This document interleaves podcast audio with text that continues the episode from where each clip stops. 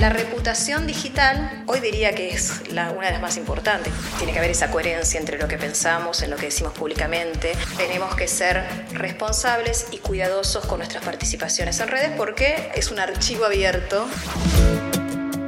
Muy, pero muy buenos días. Soy Seba Sosa y esto es Emprende con propósito. Otro episodio, otro encuentro más de este lugar, de este rincón donde decidimos encontrarnos todos los martes y acá comunicarnos y encontrar. Recuerde que pueden escribirnos a podcast.emprendeconpropósito.com.ar. Quiero aprovechar para decirles que también lo pueden ver porque finalmente costó entender lo que es un podcast, pero el podcast también este se puede ver, una versión resumida en YouTube. Y hoy, tenemos, hoy tenemos una, una invitada, una persona que, conocí hace, hace muy poco tiempo, pero de inmediato eh, sentí y noté, vi que tenemos muchas cosas en común. ¿no? Ella trabaja en Accenture como directora de comunicación corporativa para América Latina, fundadora y presidenta de, una, de una red, se llama WIN, una red donde hay mujeres periodistas, hay 2.800 mujeres en ese espacio, becaria de Eisenhower Fellowship y además, además, reciente autora del libro Comunicación 5.0 del impacto tecnológico a la colaboración.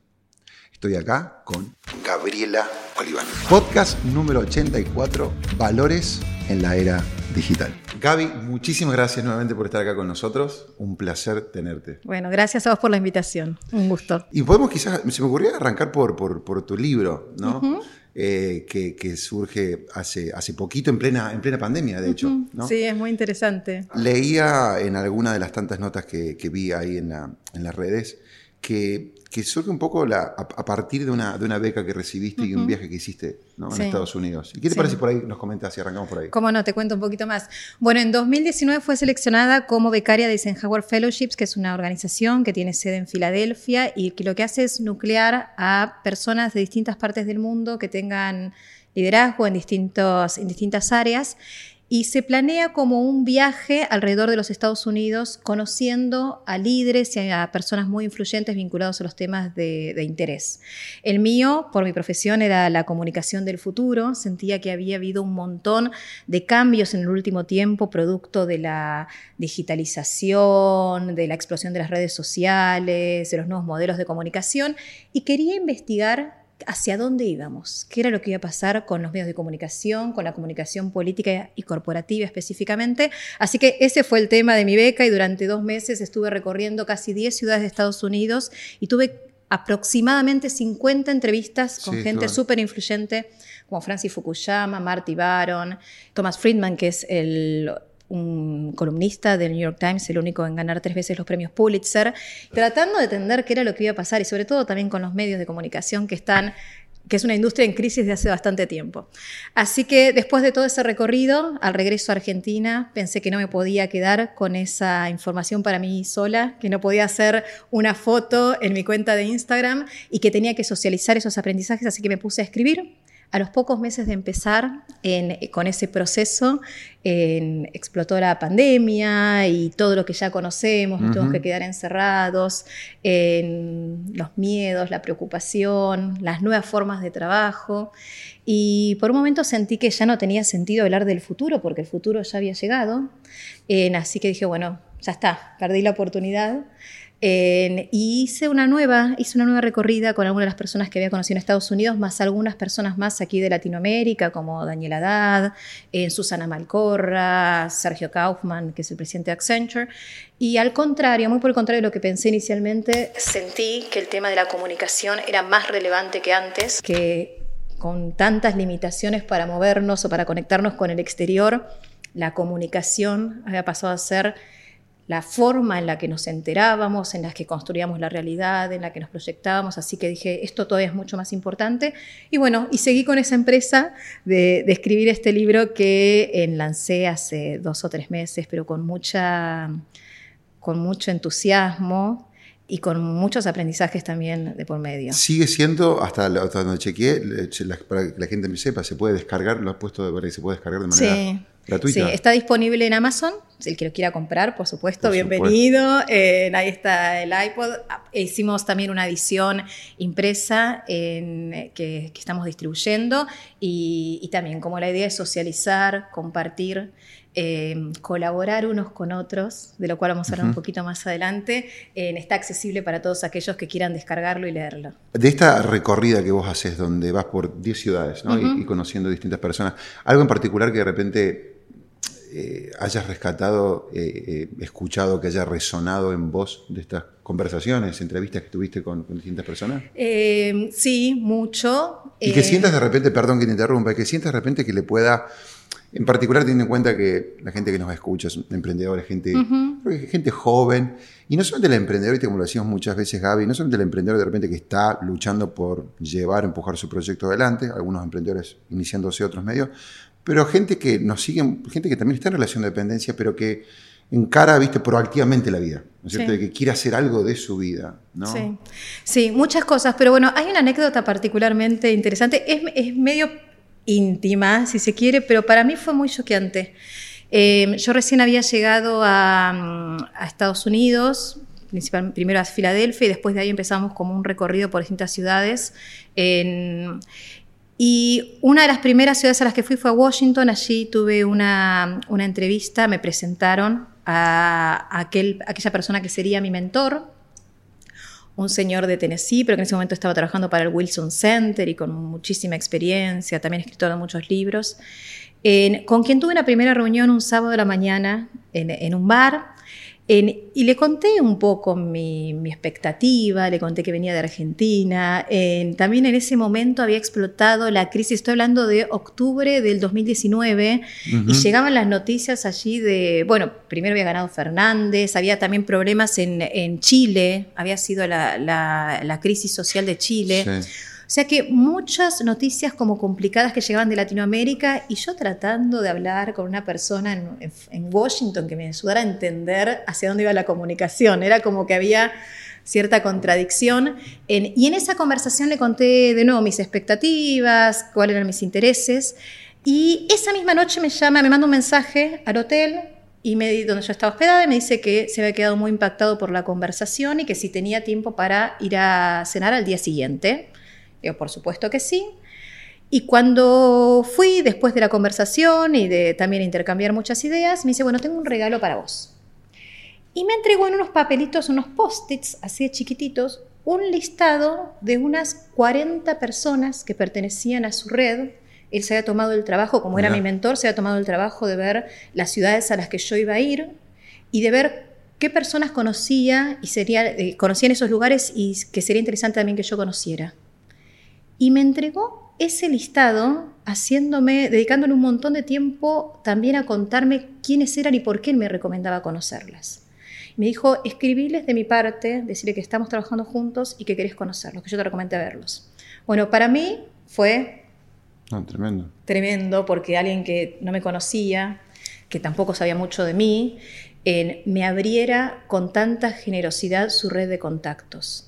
Y la verdad que a partir de ese momento, al día siguiente, al día siguiente de acuerdo, me acuerdo que mis, el, el, grupo andaba recorriendo la ciudad y disfrutando de, los parques y todos, y yo en LinkedIn tratando de ubicar a la gente y mandando las cartas, y cambió mi viaje por completo, porque entonces yo ya no seguí tanto con la agenda que tenía prevista, sino en, el foco era conocer a esta gente.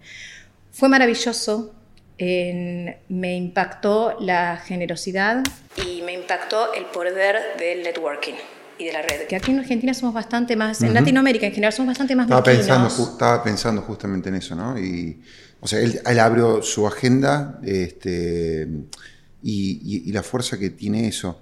Eh, hablamos mucho, de, y yo lo hablo mucho dentro de la empresa, esto, ¿no? La, importancia de, vincularse. Bueno, John Maxwell hablábamos también hace un rato de él, ¿no? Él habla de la ley, de las leyes de liderazgo, lo que es el inner circle, el, el círculo de uno. y y conocer la importancia y el impacto que tiene nuestra vida la gente que nosotros conocemos. Pero que alguien te haya abierto su agenda, este, hay una pregunta que justamente John Maxwell hace, que la se la tomé a él, que a veces cuando uno está con un mentor o con una persona que a quien aprecia, respeta y admira, una pregunta brillante que hace él es, ¿quién conoces vos que vos crees que yo debería conocer? ¿No? Y esta persona te dio 40, 40 nombres, sea, increíble. Sí, y aparte también jugó su reputación en eso, digamos, me dio el, número uno de Netflix, el número dos de la NASA, digamos. Esa, fue, esa era su agenda. Y en todos ellos le decía, decirle que me llamas de mi parte, que sos una, que yo te estoy refiriendo. Entonces, de nuevo, creyó en mí, me dio una cuota de confianza porque yo podía haber hecho cualquier cosa y podía, podía haber, como decimos aquí, se podría haber quemado en esas reuniones, pero por el contrario, me subió la vara me abrió su, agenda así gratuitamente con una generosidad enorme y eso selló un vínculo entre nosotros que dos años más tarde seguimos teniendo reuniones juntos. Y creo, que sí. Pero no, lo que te quería decir es esto, digamos, em, el poder del networking, la vinculación, la confianza como aprendizajes, ¿no? La confianza, la red y de nuevo acá somos bastante mezquinos. A mí pocas veces me pasó eso en Argentina, pero también aprendí a, me vine con la enseñanza de replicarlo con otros y en el poco tiempo que nos conocemos este, eh, percibo, digamos, que vos tenés esa forma de ser. Y yo creo que, que las cosas no se corten, ¿no? Claro. Y, en esto que decís vos que a veces no se ve tanto, de, de poder uno ponerlo en práctica acá. A veces daría la sensación, de que todo viene a cambio de, de algún favor, ¿no? Sí. Eh, qué lindo cuando las cosas se dan sin ningún favor. Otra de las cosas que leí, hay de, hay de todo un poco, ¿no? Que tengo, eh, vos hablas de la horizontalidad entre las personas, ¿no? La comunicación también, yo pienso en, la comunicación y hoy la democratización, el impacto de las redes. Y es un gran desafío ¿no? para, para, para un emprendedor o emprendedora, alguien que de repente también está con su proyecto adelante. ¿Vos crees que mm, esto se aplica a, todos o de repente, o qué consejo de repente tratando de pensar le podríamos dar a quienes nos están escuchando en, en este mundo en el que vivimos hoy, donde uno a la larga, todos nos convertimos en un canal de información, ¿no? Se suele decir que las personas son su propio son un medio, ya son un medio. De todos modos, en, hay como mm, hay algunas trampas en eso, ¿no? Porque si bien pareciera que todos tenemos las mismas posibilidades a la hora de abrirnos una cuenta en cualquiera de las redes sociales y, difundir nuestros mensajes, lo cierto es que todos esos espacios están controlados por algoritmos. Algoritmos que solo conocen los dueños de esas empresas. Y hago un énfasis en esto porque primero no son públicos y además esas empresas que nosotros sentimos tan cercanas no son eh, inocentes, son empresas que responden a los intereses de sus dueños. ¿no? Y como lo vemos, lo notamos muchas veces por Facebook y por todas las noticias que salen vinculados al uso de datos y a, los usos, a la privacidad en Facebook. Entonces digo, me parece que es importante que tengamos conciencia de eso. Tenemos que ser responsables en la generación de esos contenidos, pero también tenemos que entender que no es que todos llegamos a todo. O sea, esta democratización es hasta ahí nomás. Hay como una ficción, claro, totalmente, porque los algoritmos son los que terminan mandando. También el tema de la, de la responsabilidad, con, con, Thomas Friedman hablábamos de eso. Bueno, Internet es algo maravilloso, pero él decía es como un basural a cielo abierto. Uno puede encontrar cosas valiosas, eh, podría encontrar alguna moneda de oro por ahí perdida, pero también hay un montón de basura y esto demanda una nueva ética, unos principios, una nueva moral. Él lo llama, hay un libro, uno de los últimos libros que él escribe, que dice, en, se pregunta, ¿hay Dios en el ciberespacio? Bueno, ¿qué significa esto? Digamos, que estamos en un nuevo ecosistema y ese nuevo ecosistema demanda una nueva forma, una nueva moral y una nueva ciudadanía digital. Y de nuevo, y de esto se habla poco, ¿sí? Y mucho menos en nuestros países porque tal vez Australia, em, Europa, Estados Unidos incluso está trabajando, tratando de definir algunas reglas de juego, una nueva, una nueva regulación, pero en Latinoamérica esto está muy verde porque tenemos otras prioridades. Entonces, a la hora de, em, de como sujetos, como personas, vincularnos o empezar a generar contenidos para la red, tenemos que también ser muy responsables. Recién hablaste, tiraste la palabra esta ética, ¿no? Y, es una pregunta que me viene a la mente, cómo trabajar la reputación de uno, ¿no? En, estos tiempos que corren, donde a veces, este, qué sé yo, cuando uno busca en las redes y pones cualquier palabra, las imágenes que te primero aparecen, las que primero ranquean, las que tienen más likes o más comentarios, eh, no sé, no, van en línea con, a veces, con la ética o con la reputación. Entonces, ¿cómo encontrar? Y más la combinación entre lo que decimos y lo que después hacemos, ¿no? Eh, no sé, un par de consejos y compleja la pregunta. Eh, sí, a veces creemos que creemos que por estar en la no somos cuidadosos, sí creemos que, hay muchas que somos podemos ser espontáneos en la red. Nos damos permisos que no nos daríamos ni aún personalmente. ¿no? Digamos, esto del ciberbullying, cosas que decimos y que mm. publicamos. Entonces digo, en la reputación digital Hoy diría que es una de las más importantes. Por primero, cuando hacemos una, cuando hacemos una persona o cuando tenemos un nuevo cliente o vamos a cerrar un negocio o nos presentamos para un trabajo, bueno, lo primero que hace el que está del otro lado es buscarnos en internet y ahí aparece todo lo que somos, de alguna forma lo que queremos mostrar. Bueno, eso que queremos mostrar tiene que ser medianamente cuidado, digamos. Por eso también hablamos mucho de marca personal eh, y nuestras participaciones tiene que haber esa coherencia entre lo que pensamos, en lo que decimos públicamente. Pero bueno, me parece que en un plano más personal, y esto también por supuesto aplica para las empresas, pero en el plano más personal tenemos que ser responsables y cuidadosos con nuestras participaciones en redes porque es, una, es un archivo abierto y a veces nos dejamos llevar por el entusiasmo, por la espontaneidad y eso muchas veces va en detrimento de nuestra propia reputación. Cambio un poquito de tema. Vos has estado este, varios años involucrada en, IDEA, especialmente en un espacio que, por lo que, por lo que vi, eh, gira en torno a espiritualidad, ¿no? Eh, y, e, IDEA, por lo que no saben, es un espacio que reúne a los empresarios más importantes de, de Argentina. Algo que vos puedas comentar de, qué trata este espacio, digamos, ahí dentro de, IDEA. Sí.